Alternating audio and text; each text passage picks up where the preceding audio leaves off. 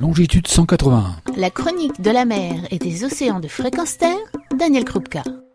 Bonjour, je vous l'avais promis dans une chronique précédente, nous allons retrouver François Sarano qui va nous parler de la campagne Cachalot de l'association Longitude 181 et des recherches qui sont en cours. Campagne 2020 euh, qui s'est écourtée, il va nous en parler, mais aussi résultats.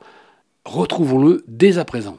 Bonjour François. Bonjour Daniel. La campagne d'études des cachalots 2020, comment se passe-t-elle? On peut dire qu'elle est un peu particulière. Elle est évidemment euh, douloureuse parce que nous avons démarré par un cyclone qui nous a cloué euh, plusieurs jours euh, à terre sans pouvoir sortir voir nos amis cachalots. Et puis, nous avons très bien démarré. Et donc, ces deux premiers jours ont été formidables. Nous avons eu la chance de voir Elliot, de voir Tache Blanche, nos deux mâles, qui maintenant ont 9 ans et tous les deux sont là. On pense qu'ils vont partir d'une année à l'autre parce que maintenant ce sont des jeunes adolescents euh, qui euh, ont hâte de retrouver les mâles adultes et de prendre leur route vers le Grand Sud, vers euh, Kerguelen, vers Crozet et qui peut-être reviendront un jour lorsqu'ils seront grands mâles adultes dans l'océan Indien. Mais pour l'heure, ils sont là et on a même vu Elliot avec sa mère Adélie. Eh oui, à 9 ans, il est encore dans les jupes de sa mère. Ainsi, nous avons revu quasiment tous les membres du clan d'Irène Gueule Tordue. Tout le monde va très bien, mais voilà. La saison va-t-elle reprendre? Nous avons dû rentrer rapidement avec euh, l'équipe Longitude 181 qui partageait notre séjour. Le Covid est arrivé et nous a confinés. Et donc euh, la mission a été interrompue et nous sommes rentrés rapatriement un peu inopiné et depuis ben nous avons grand plaisir à analyser les informations que nous avons recueillies. Que peut-on espérer comme résultat en 2020 par rapport aux années précédentes?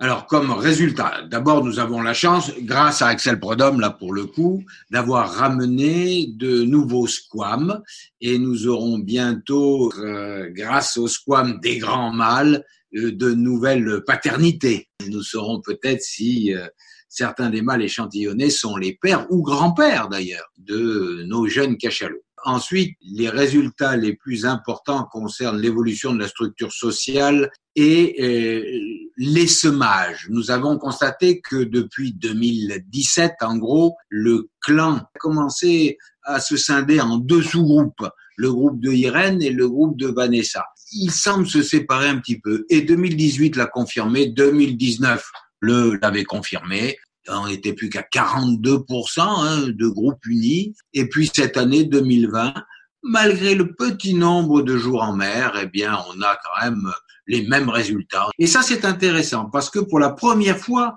on voit comment un clan qui grossit, à un moment donné, va se séparer en sous-groupes pour aller conquérir de nouveaux territoires ou au moins occuper différemment l'espace. Et ça permettra peut-être de comprendre aussi pourquoi certains clans, dont nous avons les échantillons euh, euh, génétiques, comme le clan de Rechna, euh, est de la même lignée maternelle que le clan de Irène.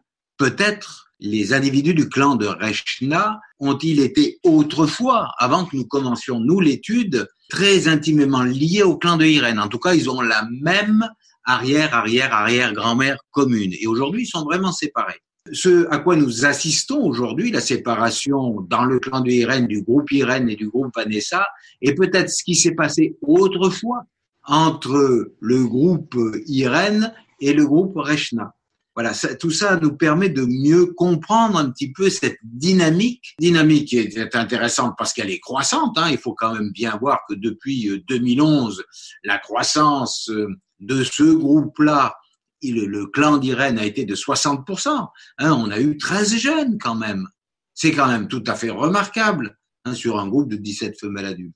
Ça permet de vivre l'histoire d'un clan de cachalots, de rentrer dans ce monde qui est bien difficile à appréhender parce qu'encore une fois, il vit en mer et que nous, nous ne sommes pas des animaux qui vivent en mer en permanence. Donc ça, c'est sur le plan éthologique. Et puis maintenant, sur le plan acoustique, alors euh, nous travaillons dans deux directions. C'est de mieux attribuer les émissions sonores au cachalot qui les émettent et donc de mieux comprendre les associations expression sonore comportement. Nous étions partis là-bas pour tester le jason de Hervé Glotin et de l'équipe de l'université de Toulon avec les cinq micros, ça a parfaitement fonctionné. C'est formidable. S'il n'y avait que ce résultat, alors euh, déjà il serait gagnant. On a pu cette année enregistrer de nouveaux mâles. Les grands mâles qui communiquent en émettant des sons très sourds, qu'on appelle des clangs, qui sont des clics très sourds, comme si on tapait deux barres de métal, émettent ces clics de façon très régulière, à espace, à intervalles très réguliers.